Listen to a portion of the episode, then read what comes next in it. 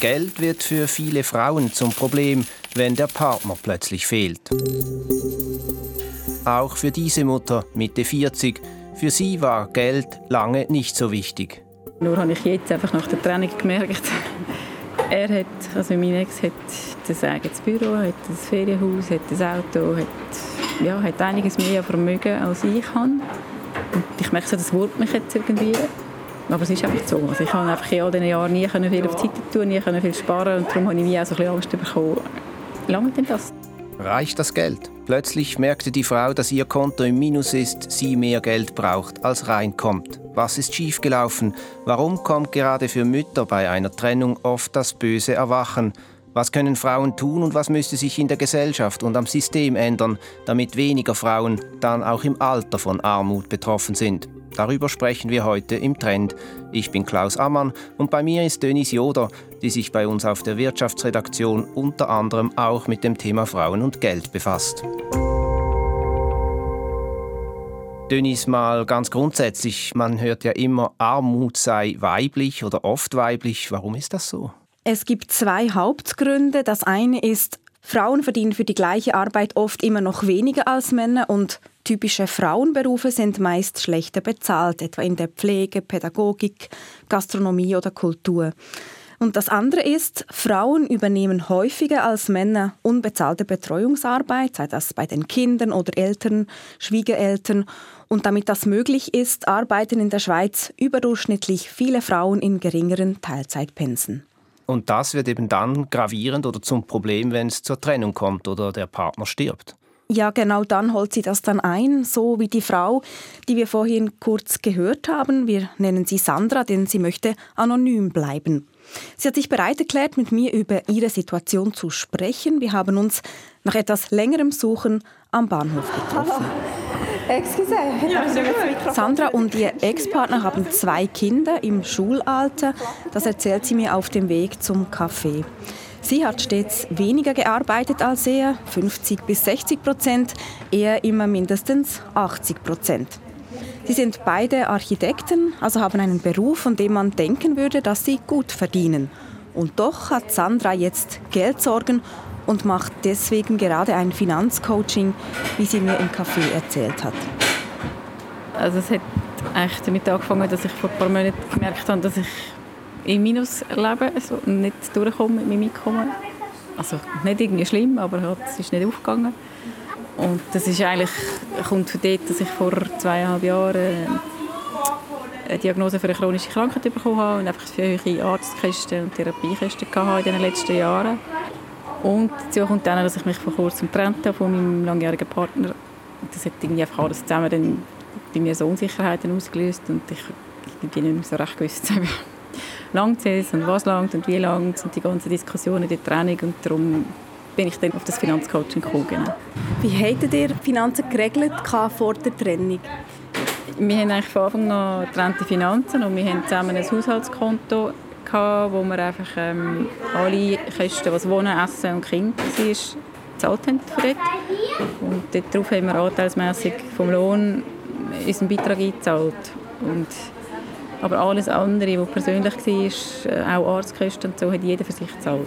Und ich habe schon früh das, ich habe das eigentlich auch immer wählen, die Unabhängigkeit finanziell, weil ich bin selber ein Scheidungskind und habe einfach, das sitzt irgendwo tief, oder?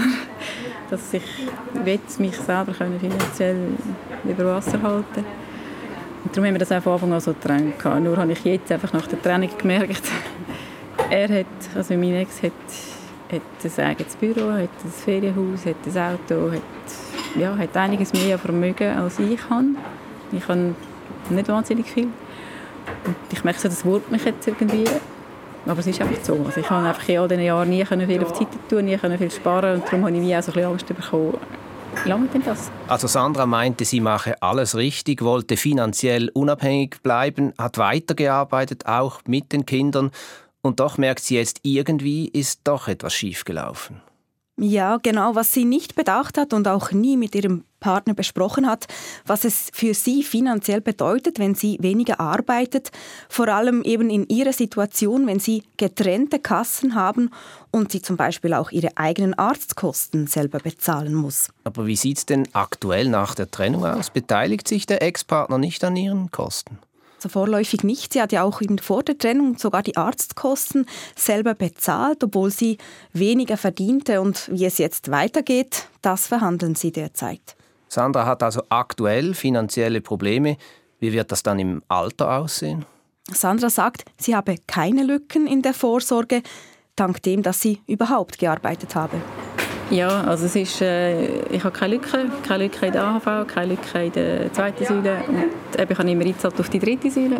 Und es ist einfach wie das Einkommen, das ich jetzt habe, ja, das werde ich haben, auch mit 65. Und dann ist es eine Frage vom Lebensstandard, ja. Sandra sagt also von sich, sie habe keine Vorsorgelücke, Dönis, aber verglichen mit ihrem Mann steht sie schlechter da. Also es gibt trotzdem eine Art Lücke. Es kommt darauf an, wie man Lücke definiert. Von Vorsorgelücken spricht man, wenn man zum Beispiel vergisst, in die AHV einzuzahlen, wenn man nicht arbeitet und dann weniger erhält im Alter. Aber es stimmt, hätte sie so viel gearbeitet wie ihr Mann, hätte Sandra jetzt mehr Geld im Alter. Also insofern hat sie auch eine Art Lücke. Ist es denn eigentlich immer die Trennung oder eine Trennung, die dann solche finanziellen Unterschiede zum Vorschein bringt? Ja, sehr häufig. Also bei einer Trennung oder wenn der Partner stirbt, erleben viele Frauen böse Überraschungen. Das sagte mir Olga Miller. Sie ist Geschäftsführerin und Gründerin von Smart Purse. Das ist eine Plattform, ein Unternehmen, das Frauen in Geld- und Vorsorgefragen informiert und berät. Da gibt es wirklich so ziemlich alles. Von Pensionskassengeldern, die ausgezahlt wurden, bis hin zu, dass man merkt, dass der Partner vielleicht auf der Seite irgendwie angespart hat, wie das jetzt hier geschildert wurde, bis hin zu, dass man vielleicht gar nicht von irgendwelchen Geldern wusste. Sie erlebe immer wieder, dass Frauen nicht oder schlecht über die finanzielle Situation zu Hause Bescheid wüssten. Das hat mich schon noch erstaunt, dass es heute noch solche Fälle gibt. Mhm. Jetzt im Fall von Sandra könnte man ja sagen, dass ihr Hauptproblem wohl darin liegt oder gelegen hat, dass sie getrennte Kassen hatten, dass sie zum Beispiel teure Arztkosten selber bezahlen musste und er gleichzeitig sparen konnte. Wenn die beiden verheiratet gewesen wären, würde sie da jetzt nicht besser dastehen?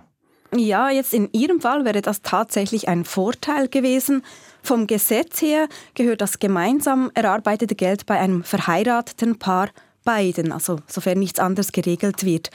Und das heißt, die Pensionskassengelder, die würden bei einer Scheidung dann halbiert und auch alles andere Vermögen, das in der gemeinsamen Zeit entstanden ist. Also das heißt, Sandras finanzielle Ausgangslage nach der Trennung wäre deutlich besser. Aber generell muss man sagen, es kommt gar nicht so sehr auf das Modell an, weil auch im Konkubinat könnte man sich ja mit entsprechenden Vereinbarungen absichern. Also das heißt, das eine oder andere ist nicht per se besser. Egal, was für ein Modell man wählt, man müsse sich einfach unbedingt damit befassen, was bei einer Trennung passieren könnte, sagt Olga Miller. Mein Tipp wäre, egal welche Form ihr wählt, informiert euch, was heißt das im Fall von einer Trennung für mich, wie bin ich dann abgesichert und dann natürlich vor allem zuerst zu guten Zeiten mit der Partnerin oder dem Partner das Gespräch suchen und gemeinsam festlegen, was für Regeln gelten für uns, damit sich beide komfortabel fühlen. Also frühzeitig die Finanzen regeln und, und eben auch ans Alter denken. Ja, und da geht oft vergessen, und das berücksichtigen auch die Gerichte nicht, dass Mütter auch nach einer Scheidung oder Trennung die Kinderbetreuung mehrheitlich weiter übernehmen und dann weniger arbeiten. Das vergrößert ihre Lücke in der Altersvorsorge noch mehr. Wenn sie dann noch in Tieflohnbranchen arbeiten und wegen der Kinderbetreuung ihr Pensum nicht erhöhen, spitzt sich die Situation weiter zu. Sind dann die Kinder draußen, erhalten sie keine Alimente mehr für die Kinder und dann haben sie kaum noch Möglichkeiten, ihre Altersvorsorgelücken zu stopfen.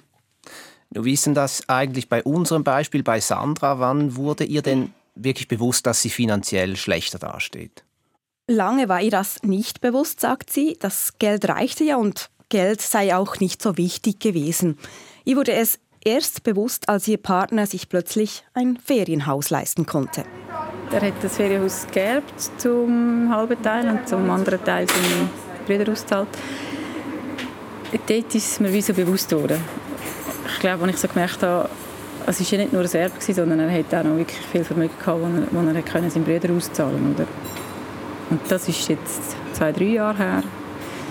Dort ist mir so das erste Mal bewusst geworden und wir haben schon irgendwie darüber geredet. Und eben dort habe ich so für mich gefunden, okay, das kommt dann irgendwann mal den Kindern gut.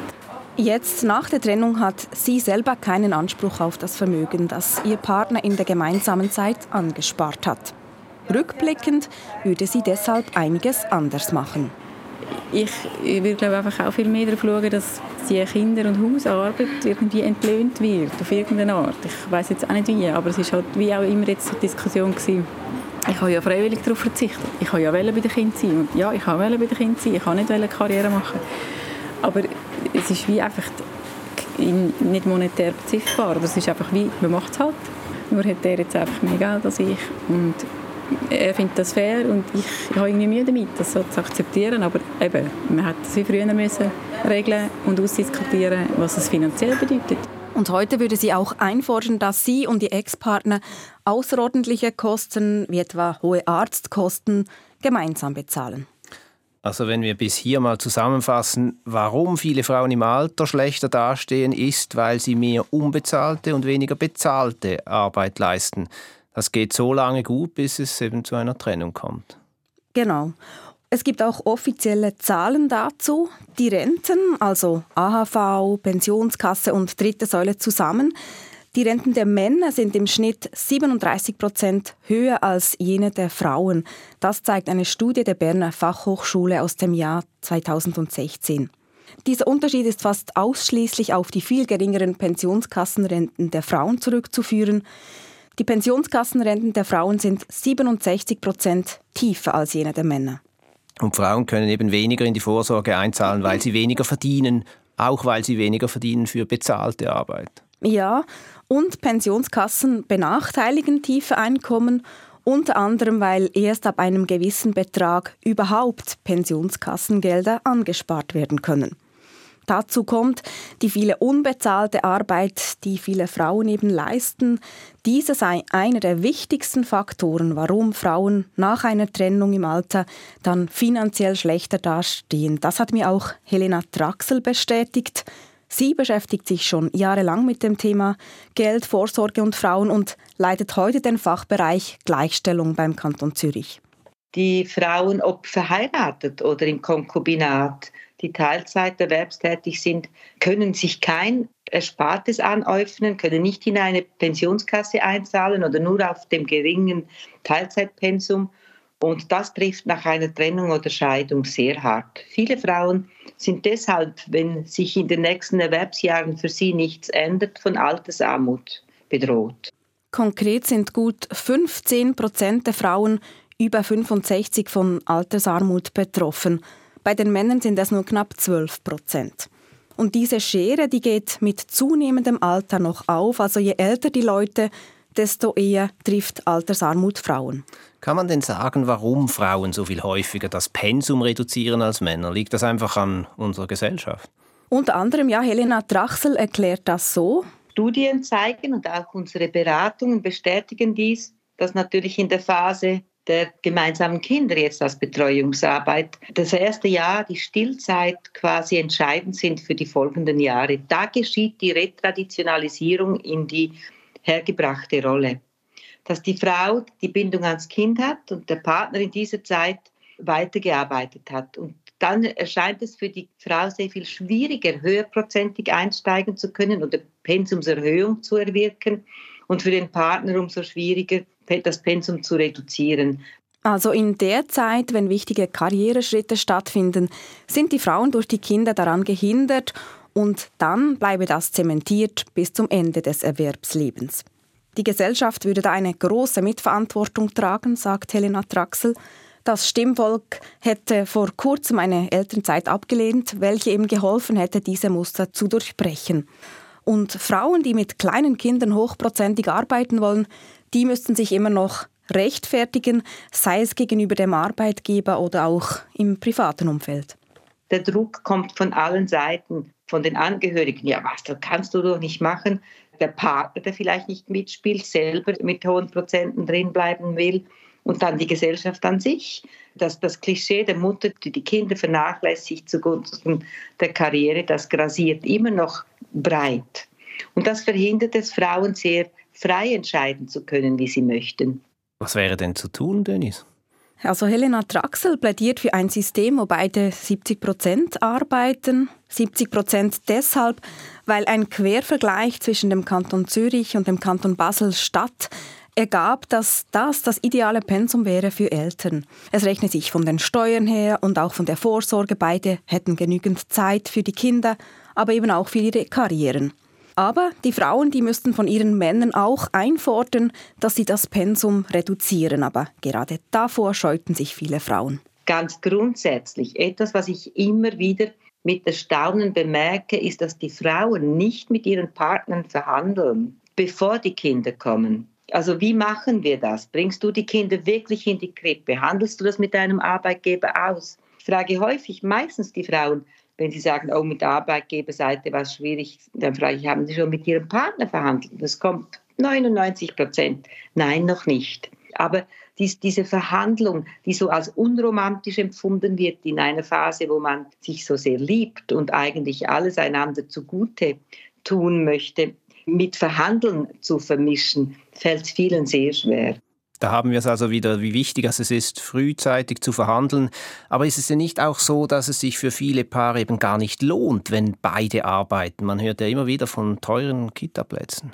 Ja, auf jeden Fall. Es ist eben nicht nur die Gesellschaft, sondern es müsste sich auch politisch einiges bewegen, also beim System, sei es bei den Steuern, wo zum Beispiel verheiratete Paare benachteiligt sind, oder auch Stichwort fehlende Kitas oder teure Kosten für die externe Kinderbetreuung. Also gerade bei tieferen Löhnen und bei mehreren Kindern macht es oft für Paare keinen Sinn, dass beide arbeiten. Und dann fehlt es aber auch an den Strukturen, dass zum Beispiel die Kinder den ganzen Tag betreut werden ab dem Kindergartenalter. Da stehen andere Länder deutlich besser da, sagt Helena Traxel. Ja, wir verweisen natürlich immer gerne nach Norden, aber auch Frankreich, Italien sind uns da voraus. Die haben schon längstens flächendeckend Tagesschulen eingeführt. Die haben schon längstens eine Frühstufe, die früher beginnt als unser Kindergarten und wo es selbstverständlich ist, dass Frauen 80 Prozent arbeiten. Schweden hat einen Zweijahres Vaterschaftsurlaub. Sehr viele europäische Länder sind da gleichgestellt. Wir haben es gerade mal auf zwei Wochen ge geschafft. Von Elternzeit eben keine Spur. Also all das, die das Betreuungsarbeit erleichtern würde und den Frauen ermöglichen würde, 70 Prozent drin zu bleiben. Das haben wir nicht. Und das ist deftig. Also es gibt viele grundsätzliche Probleme bei unserem System, aber auch die Unternehmen stehen in der Verantwortung. Olga Miller von der Finanzplattform SmartPurse fordert, dass man eben teilzeitfreundliche Arbeitsbedingungen hat und auch ganz klar kommuniziert, dass das sowohl für Frauen als auch für Männer gilt damit zum Beispiel auch Männer, die gerne Teilzeit arbeiten möchten, es leichter haben. Ich habe in meinen Jahren in den verschiedenen Finanzinstituten immer wieder festgestellt, dass es ja auch Männer gibt, die gerne reduzieren möchten und Teilzeit arbeiten möchten. Und dann das Umfeld das doch, ja, ich würde mal sagen, etwas schwieriger macht. Die wurden dann teilweise belächelt, die wurden da teilweise auch ausgegrenzt. Und da brauche es dringend mehr Offenheit. Also wir haben jetzt über die Verantwortung der Gesellschaft, des politischen Systems und der Arbeitgeber gesprochen. Die Frauen selbst, tragen die denn auch einen Teil der Verantwortung? Ja, vieles hängt von ihnen ab. Ihre Eigenverantwortung ist wichtig. Das sagen alle Expertinnen, mit denen ich gesprochen habe. Dass sich die Frauen eben überlegen, was es für Konsequenzen hat, wenn sie gratis Betreuungsarbeit leisten oder dass sie eben mit dem Partner verhandeln und sich mit dem Thema Vorsorge befassen so wenig sie das vielleicht in jungen Jahren interessiert. Eine Umfrage der Finanzplattform SmartPurse vom Juli 2022 zeigt, fast die Hälfte der befragten 2500 Frauen scheint sich mit der Finanzplanung schwer zu tun. Sie stufen ihr Wissen über Finanzen als unterdurchschnittlich ein.